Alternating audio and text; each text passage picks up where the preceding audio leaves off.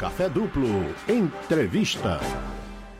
Muito bom dia, bom dia Sérgio. Seja bem-vindo ao Café Duplo, como sempre.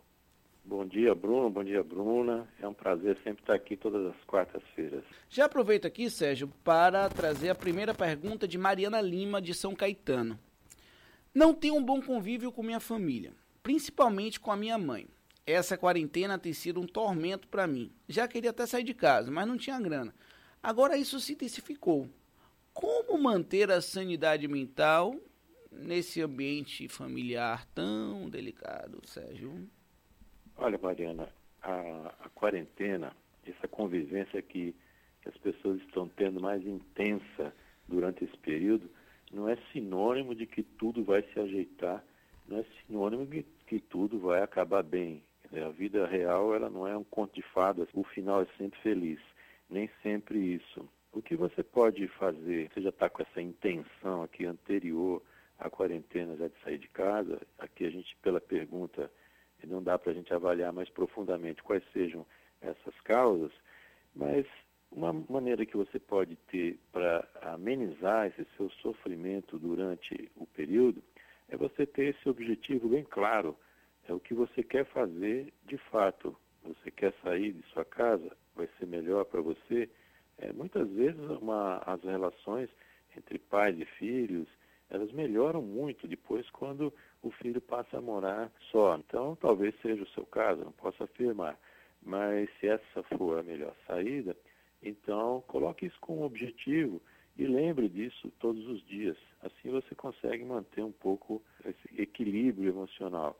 Porque aí você começa então a relevar, deixar algumas coisas para lá, né? Deixa para lá e, e vai tocando em frente, porque tem um objetivo maior que é esse equilíbrio, essa paz aí é, no pós-pandemia. Agora, Sérgio, a gente tem uma pergunta que vem de lá da Ribeira, de Brenda Cavalcante. Nesses dias de isolamento, passei a me exercitar todo dia, coisa que eu não tenho foco na rotina normal. Como faço para manter esse foco? Existe alguma terapia para manter foco nas coisas? Olha, Brenda, o que você está fazendo é uma coisa bastante interessante, porque a maioria das pessoas parou de se exercitar, né? durante a quarentena. Você não, você fez o, o caminho inverso, que é o caminho da saúde. Você começou a se exercitar, está mantendo esse exercício e transformou esse exercício, essa nova atividade, na sua rotina normal. É, como é que você faz aqui para manter o foco? Exatamente você saber por que, que você está fazendo seus exercícios em casa, essa sua atividade física, é você valorizar essa atividade. Qual é o objetivo da atividade física? Melhorar a sua saúde, manter a saúde física mesmo, né? Então, lembre-se que depois é só continuar o que você está fazendo, não precisa ter muito esforço, não. É, você já fez o mais difícil, que é partir, sair do zero, que é não ter atividade e passar a ter uma atividade. Agora você mantém esse mesmo horário, se for possível, mantém as mesmas atividades e continua em frente pergunta aqui se existe alguma terapia para manter o foco nas coisas. Assim, especificamente, não, mas pode haver uma série, um conjunto aí de, de coisas que podem ser feitas para ver o que é que está tirando o foco, né? Não necessariamente existe uma terapia para te manter no foco, mas verificar aquilo que, que é está lhe atrapalhando, né? Patrícia Oliveira, que nos acompanha aqui pela live do Bruno M. Salles, o Instagram, ela pergunta o seguinte, Sérgio, Diz que é vendedora, que tem uma vida muito corrida, mas agora está em casa e que tem um filho de 11 anos que a todo momento pergunta as coisas a ela. Fica ali, né, entediado, digamos assim. Não consegue dormir também à noite, esse filho, aí automaticamente toda a família acaba também entrando nessa questão da insônia. Enfim, ela, ela, ela muito nervosa aqui, ela diz não saber como lidar com a pandemia, com a quarentena e com o filho de 11 anos aí, pelo visto, entediado, Sérgio. Olha, é preciso, eh, nesses casos assim, conversar abertamente com o filho, exatamente para mostrar o que é que está acontecendo e mostrar também que isso é um, um, um período que vai passar. A gente está realmente no momento, está aí diante de algo, fatos graves, né? alguma coisa grave, a quarentena não existe à toa, não é uma gripezinha, é algo realmente muito importante que está trazendo tanto, tantos problemas. tem que conversar isso diretamente com a criança, está com 11 anos, o entendimento já é bem mais aprofundado né, sobre, sobre o mundo, é possível conversar sobre tudo e também provavelmente verificar aí o que é que está é tá sendo visto em casa, em termos de televisão, de noticiário, porque muitas vezes os noticiários eles têm trazido quantidade de informações, tem um viés assim um pouco negativo e que podem assustar de fato as pessoas que estão aí. Pode ser que seja esse o caso. Agora é preciso criatividade, exercer novas atividades, mas colocar esse menino para ter tarefas e ter uma rotina é, normal, né, ou praticamente normal, ou mais normal possível, de fato fazer com que ele tenha atividades e poder passar por esse período um pouco mais tranquilo. E agora temos uma pergunta de Juan Machado tem dias que estou bem, tem dias que estou super ansioso, sem sono, angustiado. Como eu faço em momentos assim? Oh, essa variação aí, Juan, dias que eu estou bem, dias que eu estou super ansioso, sem sono, angustiado, acontece com a maioria das pessoas, porque a gente vive uma vida exatamente que tem momentos que estão mais agradáveis, porque a gente consegue lidar com as coisas do momento com mais facilidade, e tem outros momentos em que o que está à nossa volta, os problemas que estão à nossa volta, a gente tem um pouco mais de dificuldade de lidar. E nesses momentos em que a dificuldade aumenta, é que a gente vai ter esse, esses sintomas que você apresentou aí. Está super ansioso, está sem sono, sem angustiado, né? Agora, nesses momentos, você tem que procurar se distrair com alguma coisa. Se isso está na hora do sono, você não consegue dormir, muito melhor do que você ficar virando na cama de lá para cá para ver se o sono chega, é você levanta, vai até a cozinha, toma um copo d'água, é, senta, ouve uma música, assiste televisão novamente, lê alguma coisa, faz uma meditação, que é muito bom, para que você possa retomar o eixo de, de calma e tranquilidade, para que você possa voltar a ter um sono tranquilo. Então, é não, não ficar preso aos pensamentos negativos e não deixar ficar preso, o pensamento preso nos problemas, entendeu? Então você tem que ficar aí procurando as soluções e quando achar as soluções, ótimo. Se você ainda não consegue ver essas soluções, vamos tocando a vida e vai se distraindo e vai tirando o foco dos problemas e procurando a, a solução. Procura aí também, Juan, na, na internet, no YouTube principalmente, você tem meditações guiadas, ou seja, você não precisa saber fazer uma meditação, é só seguir aquilo que está sendo orientado no próprio YouTube, em muitos vídeos que lá tem, e você então pode ter um relaxamento mais profundo e voltar aí ter um sono mais tranquilo. Quem sabe até ajuda de um profissional né, da, da saúde mental, ali, um psicólogo que seja. E a propósito, é, Sérgio, tem uma ouvinte aqui preocupada ou até interessada na questão dos psicólogos, porque ela pergunta como é que esses profissionais estão trabalhando nesse período de quarentena. Olha, o, os psicólogos foram autorizados pelo Conselho Federal de Psicologia a fazer o atendimento online, através de algum tipo de plataforma, a chamada de vídeo WhatsApp ou Skype. É, isso é permitido porque antes da quarentena para você poder fazer esse atendimento online, que é algo que tem uma regulamentação é, muito recente, é um tema bastante controverso antes da quarentena. É, muitos colegas não faziam atendimento online por uma série de questões, né, assim, diretamente, é, mas agora estão fazendo atendimento online. Eu mesmo estou fazendo atendimento online nos pacientes que eu já tinha e alguns novos também que aparecem. O atendimento online ele não substitui o presencial. Não há como o atendimento online ser melhor do que você estar com a pessoa fisicamente ali na sua frente, porque são muitos sinais que a gente percebe, sinais da linguagem não verbal, são muitos sinais que o corpo está ali.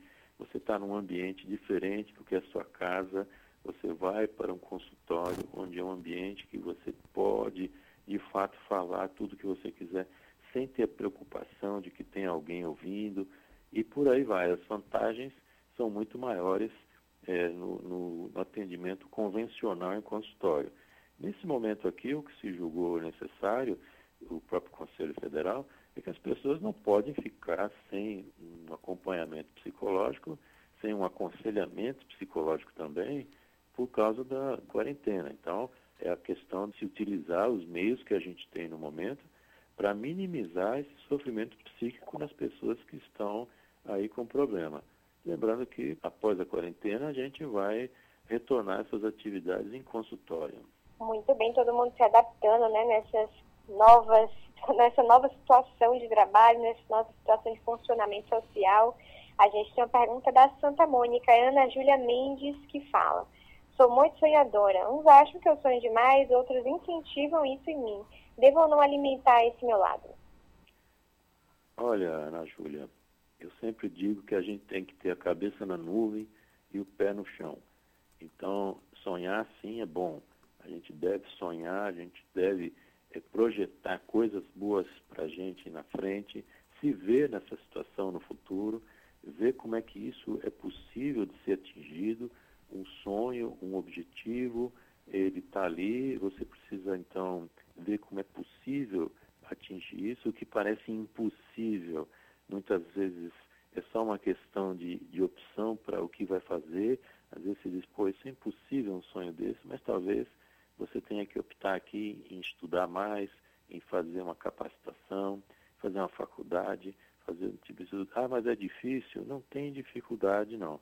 Você procura isso, é, batalha em cima disso e faz esses seus sonhos aí se transformarem em realidade. Por isso que eu digo, a cabeça na nuvem, para que você possa sonhar sim, acho que ser sonhadora, como você fala aí, é bom, né? Você pode sonhar demais o quanto quiser, é, é bom aconteça, mas é preciso que você não esqueça do mundo real e de como você vai é, gerenciar esse mundo real, o que é que você tem que fazer na prática, na realidade, para atingir seus sonhos. Esse é um bom caminho para ser seguido. Sérgio, a psicologia ajuda a cortar o uso do álcool? Joseval Oliveira, do Vale dos Lagos, quer saber. Com certeza, esse apoio psicológico, essa psicoterapia, pode sim evitar que a pessoa faça essa ingestão do álcool. Eu estou supondo aqui que ele esteja falando de um, de um uso é, abusivo né, do álcool. Sim. Algo, álcool é, algo que seja assim, é, quase uma dependência química, não é?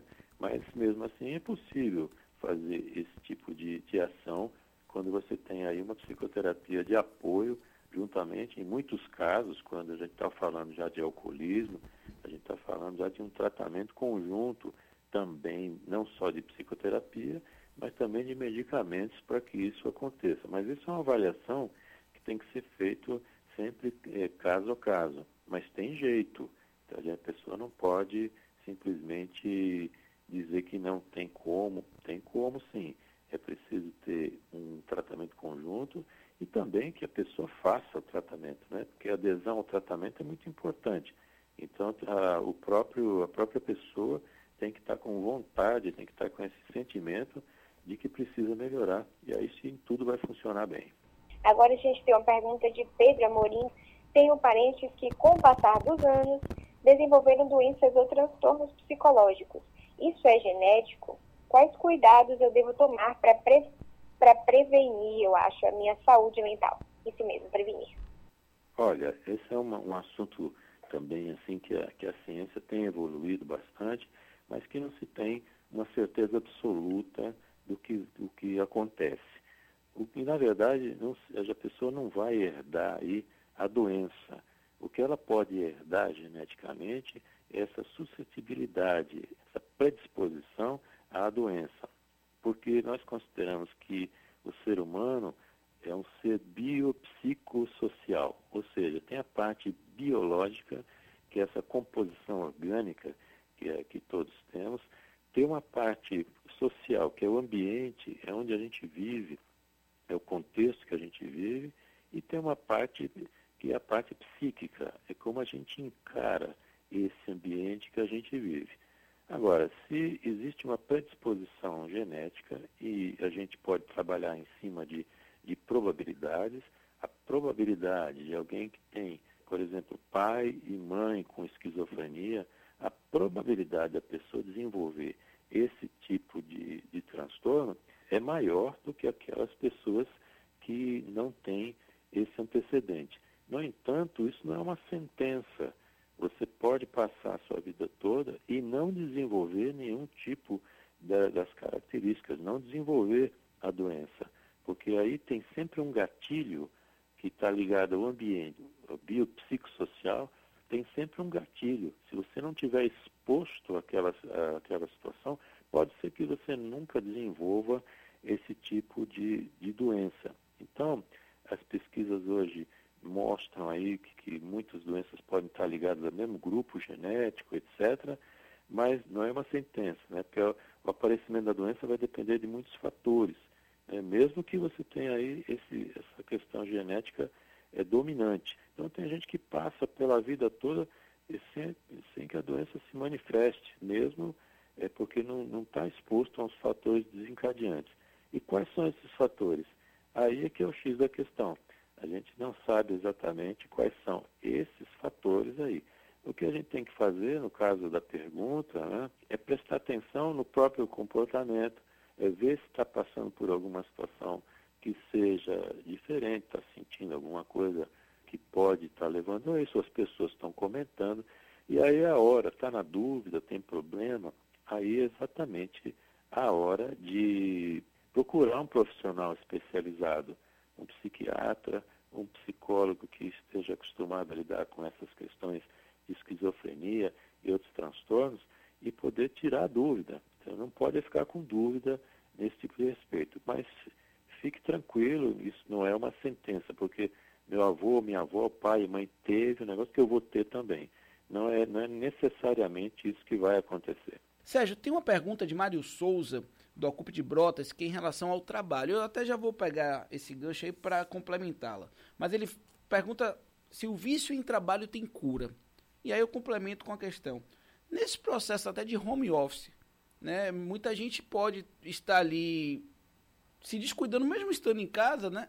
Se descuidando, digamos assim, do horário de descanso, pode estar trabalhando de mais ou até de menos, enfim, pode estar ali encarando o próprio ócio como com, com culpa, né? Tipo assim, pô, não estou produzindo, não estou fazendo nada, eu devia estar trabalhando, eu devia estar aqui. Enfim, essa questão do trabalho e já pegando o gancho do home office, o que é que você pode nos trazer? Olha, de fato, o que você está trazendo aí é importante, porque tem muita gente que está no home office e está trabalhando em casa e está extrapolando até o número de horas que, que trabalhava normalmente é, fora de casa, né, nos ambientes de trabalho. Então é preciso respeitar essa quantidade de horas, respeitar o horário de trabalho, né, porque está em casa é que você não vai respeitar o horário de trabalho. Você não tem que fazer o trabalho direito, você não tem que fazer as entregas de acordo com a demanda que está sendo feita profissional. Então, da mesma forma que você se empenha para fazer as entregas uma, com qualidade e nos tempos adequados, você também vai se empenhar em manter o seu horário de trabalho. Você já está em casa, você aproveita, faz já essa rotina de manter o horário de trabalho. Tem muita gente aí que está dentro de casa, troca roupa, coloca uma roupa parecida né, com a que vai para o trabalho, exatamente para sentir essa diferença. Eu vi alguns relatos de algumas crianças, por exemplo, que colocam o uniforme né, a farda escolar para poder se sentir no clima de que está na escola. Então é mais ou menos por aí. Esse vício em trabalho, pergunta se tem cura, é o que a gente chama de workaholic, como é um vício mesmo, pode ser alguma coisa que está de fato atrapalhando aí a vida cotidiana. O que é preciso investigar é por que a pessoa está se dedicando tanto ao trabalho de uma forma assim exagerada. Existem picos na vida profissional de qualquer um em que a pessoa tem que se dedicar mais, ela tem que dar aquele puxão né, de acelerar mesmo durante um período, porque está buscando um, um, objetivo mais claro, uma promoção ou desenvolvimento da própria carreira. Preciso, em alguns momentos da vida profissional, que a pessoa realmente vai acabar extrapolando o número de horas que trabalha em função de ter um objetivo claro pela frente. Mas se isso for feito de uma forma constante, esse trabalho em excesso, a gente precisa tomar cuidado se esse trabalho em excesso não é uma fuga de outros tipos de, de problema, de outros relacionamentos. Ou seja, a pessoa se dedica demais no, no trabalho, fica, em, fica a mais tempo no trabalho para voltar mais tarde para casa, porque pode voltar para casa e ter um relacionamento conflituoso, então a pessoa vai adiando isso. É preciso saber o que é que está acontecendo. Então, em momentos específicos da vida profissional, a pessoa se empenhar mais, trabalhar mais, até mais do que as horas necessárias, isso aí é absolutamente normal, desde que você tenha um objetivo associado. E a questão do home office é ter uma rotina, respeitar o horário de trabalho, respeitar a carga horária de trabalho da mesma forma que respeitava antes de ser esse trabalho em casa. Sérgio, eu queria agradecer sua presença aqui. É, eu e Bruno sempre ficamos muito felizes de receber você aqui, né? Que além de ótimo profissional, é também um companheiro. Convido o pessoal para conhecer você também, como é que faz para poder ter acesso aos conteúdos que você posta, porque sim, gente, Sérgio é uma pessoa das várias plataformas. Eu agradeço primeiro sempre o espaço para a gente poder estar aqui falando sobre esses temas aí que são muito importantes para todos, né? Eu, das multiplataformas, eu vou indicar só uma que é a base das outras, que é meu site www.sergiomanzione.com Manzione é com Z e com E no final, Sérgio Manzione, tudo junto, ponto com, ponto br. Você entrando lá, você, consegue descobrir um pouco mais sobre quem eu sou, o que é que eu faço. Tem um podcast disponível lá, também vídeos, tem também postagens, tem, uma, tem uns artigos que eu escrevo também, estão todos lá no site. E você pode, do site, partir aí para o Instagram, partir para o Twitter, partir para o Facebook. São as multiplataformas aí que o Bruno está falando, né? Mais uma vez, muito obrigado aí, Bruna e Bruno. E semana que vem vamos tratar de um assunto específico. Obrigado, viu? Bom dia para vocês. Escolheremos, escolheremos esse tema, Sérgio. Quando eu crescer, eu quero ter um psicólogo igual a você, viu, Sérgio? Quando eu crescer. Você já está grande, Bruno. Você só falta ser psicólogo. Ah, forte abraço, querido. Um beijo no seu coração. Abração.